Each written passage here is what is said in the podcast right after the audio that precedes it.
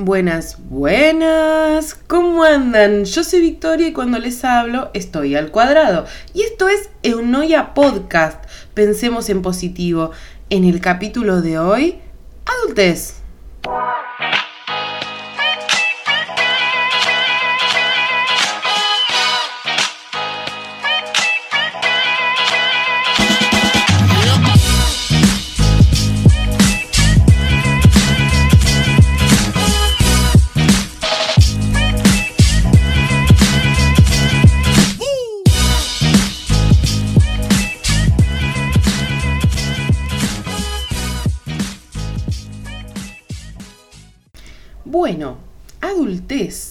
Nada les pido disculpas por haber desaparecido tanto tiempo.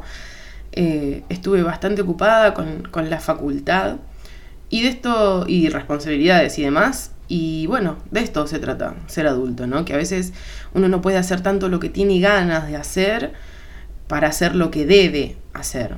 Lo cual no quiere decir que uno no deba priorizar sus hobbies y sus espacios, como en este caso mi espacio, Eunoia Podcast. Bueno, estuve charlando con ustedes por Instagram. Eh, si no me seguís en Instagram es Vicky con eunoia. Y les puse una cajita de preguntas preguntándoles qué era para ustedes ser adulto, ¿no? Y me encontré con respuestas bastante diversas. Eh, algunas que, son graciosas en sí, ¿no? Por, por, el chiste y porque sé de quiénes son. Algunas de las personas que me contestaron son conocidas mías. Eh, por ejemplo, que los proyectos a futuro se empiecen a realizar y concretar. Ya no son proyectos a futuro cuando estamos ahí nomás de recibirnos o cuando nos damos cuenta que, no sé, estamos en quinto año de una carrera. Ya estamos ahí. Voy a estudiar tal cosa, lo estás estudiando, lo estás terminando, o ya sos eso. Sos grande, te das cuenta que el tiempo pasó y que pasó rapidísimo. No sé, mi abuela siempre decía, dice, que después de los 15 años la vida se te pasa volando. ¿A ustedes les pasó eso? Pónganse a pensar dos minutos. Después de cumplir 15 años, ¿se le pasaron rápido los años? Otra persona me pone deudas. Sí, re. Cuando yo era chica veía que llegaban cartas a nombre de mis viejos y yo quería que me llegaran cartas hasta que entendí que ninguna carta dice pague, todas ninguna carta dice cobre, todas dicen pague. Viste, llegan cartas a mi nombre y me asusto cada vez que veo un sobre que diga mi nombre. Y otra que me llamó mucho la atención, que hablaba, ¿no? Sobre que nuestro comienzo a la adultez es súper duro. Mm, hablo de la generación 90-2000, más o menos. No sé, chicos, centennials, no tengo idea de ustedes. Eh, pero mm, hablo de, de, esa generación, nuestro comienzo a la adultez es bastante duro porque nos cuesta mucho conseguir trabajo. Sin ir más lejos, eh, yo creo que este año tuve varias, como 6, 7 entrevistas de trabajo, y en todas era como que, ah, pero no tenés 5 años de experiencia, y no, me recibí hace 3. No puedo tener 5 años de experiencia, y si sacamos cuentas matemáticas, si tengo 23 años, hace 5 años tenía 18 y recién había salido del secundario. Por ejemplo, yo soy enfermera. No me puedes pedir 5 años de experiencia en enfermería porque claramente no los tengo, porque no me da la vida para tenerlos. Y así un montón de cosas. Porque ¿cómo vamos a tener experiencia si no nos dan trabajo? Porque en todos los trabajos buscan experiencia. Un poquito irrisorio, ¿no? Pero sí, nuestro comienzo a la adultez en este contexto, en esta Argentina, si no sabes, si no sos de Argentina, te comento, te hablo desde Argentina, está bastante complicado para los jóvenes conseguir un trabajo. Y después entras en una franja etaria que creo que es entre los 28 y 35 años que no te toma nadie porque ya sos grande. Vos decís 28 años, 35 años. Grande, sí, sos un adulto, pero no sos viejo, no tenés 50, que también te costaría mucho conseguir trabajo porque te queda poco tiempo para una jubilación, por ejemplo. ¿No? Eso es una preocupación y un pensamiento constante de una persona adulta. Ojo, no con esto estoy diciendo que tenés que no conseguir trabajo o que solamente sos adulto si el tema laboral está en tu cabeza. Yo creo que la adultez es la batalla más grande que tenemos en la cabeza, ¿no? Entre lo que realmente somos y pensamos y lo que tenemos que ser para conseguir ciertos fines. No estoy diciendo ni que el fin justifica los medios ni que uno va a ser falso, y hablo en un contexto particular. Por ejemplo, nosotros, algunos de nosotros, yo por ejemplo, me quejaba de mis compañeros, de algunos compañeros del secundario, y siempre sostengo que soy bastante feliz por no ver alguno de, algunos de ellos y no tener que relacionarme más con esa clase de gente. Y si esa clase de gente me parecía mala, jodida o fea eh, como persona, cuando yo era chica, después encontramos una raza que es un poquito peor. Depende si te encontrás con gente mala en ese ámbito. Los compañeros de trabajo. Hay más cosas en juego en un trabajo. Por supuesto que el sueldo, el vivir, el pagar el alquiler, el pagar las deudas y el comer por ejemplo. Entonces, a veces te tenés que tragar ciertas cosas o no exteriorizar algunas cosas que te pasan o que te molestan, porque sabes que tal vez te podés quedar sin trabajo y eso modificaría drásticamente tu vida. Entonces, tal vez aprendes a ponerte una cierta careta o a poner una cierta distancia y entender que simplemente son personas que tenés que ver todos los días, pero que no son tus amigos. Por ejemplo, en la escuela estábamos muy acostumbrados a boludear en algún punto, a, a no hacer nada más allá de los recreos, ¿no? no sé, yo no era específicamente una alumna modelo, no me, nunca repetí, pero no era una alumna modelo. Y era como que tenías tiempo para charlar, bueno, en algunos trabajos no. Te das cuenta que la exigencia es mucho mayor y que son ocho horas de tu vida todos los días que vas a dejar para tener que donde vivir, que comer. Y si hay adolescentes o niños escuchándome van a decir, no quiero crecer. Bueno, también tiene sus cosas buenas. Por ejemplo, cuando nosotros somos chicos, nuestros padres nos ponen los límites. Padres, eh, tutores, demás, ¿no? Nos ponen los límites, nos retan, nos dicen hasta dónde podemos llegar. Bueno, cuando somos grandes, los límites para los demás, hacia nosotros y para con nosotros mismos, los ponemos nosotros, redundantemente hablando. ¿Qué quiero decir con esto? Si a mí algo no me gusta, y los que me conocen lo saben bien, no voy a tener ningún tapujo en decirlo y no voy a quedarme en ningún lugar donde no me sienta cómoda. Esa es la libertad que tenemos. Cuando éramos chicos lo pasábamos mal en el colegio y bueno, es lo que hay, ¿viste? A lo sumo te cambiaban de colegio, te cambiaban de división si la cosa era muy grave. Ahora no. Por ejemplo, otra persona me contesta, tener mucha más responsabilidad no solo sobre mí, sino sobre mi entorno. El hacernos cargo. Porque ya no somos solamente responsables de mantenernos limpios nosotros y estudiar. Somos responsables de mantener limpia una casa, de cocinar, de trabajar, de pagar las cuentas, de sacar nuestros propios turnos con el médico. Ya no está mamá gestionándonos la agenda, ¿no? Eh, valerte por vos mismo es otra respuesta. Acá me contestó una, una persona más chica. Algo muy fuerte que quiero ser, pero a la vez que lo pienso me da miedo. Bien. Le contesto a esta persona y les contesto a ustedes y les cuento a ustedes también que no da miedo. O sea, sí da miedo y siento que no sabemos lo que estamos haciendo. Pero somos la única generación que se hace cargo de eso. Y lo voy a decir porque, por ejemplo, veo un montón de memes todo el tiempo. Bueno, el de adulto independiente, con gustos, bien dementes. Bueno, por ejemplo, yo gano mi sueldo, lo gasto en lo que quiero. En lo que puedo, vamos a decirlo así.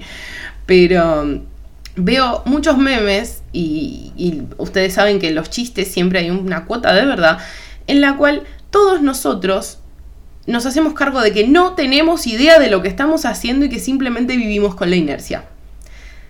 Nuestros padres, por ejemplo, si ustedes piensan en sus padres o, en los adultos con los que crecieron, siempre parecían tener el control de la situación por, lo menos, por ejemplo, parecían tener siempre el control de la situación y uno pensaba, y lo hacían no parecer fácil, pero era como, como una, es una forma de vida, pero no sé cómo explicarlo. Ellos parecían, parecía que lo tenían todo bajo control. Nosotros nos hacemos cargo de que no sabemos qué es lo que estamos haciendo.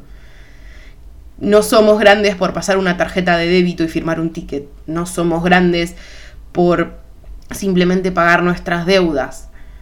Yo creo que, la adultez y la grandeza viene cuando aprendemos a ser nosotros mismos sin importar lo que nos digan los demás, a vestirnos como se nos cante dentro de los parámetros laborales que se nos permitan, ¿no? Porque eso también, en un trabajo uno tiene que tener cierta presencia, cierto aspecto y no podés andar con el pelo rosa en como uno andaba en la adolescencia o yo por lo menos.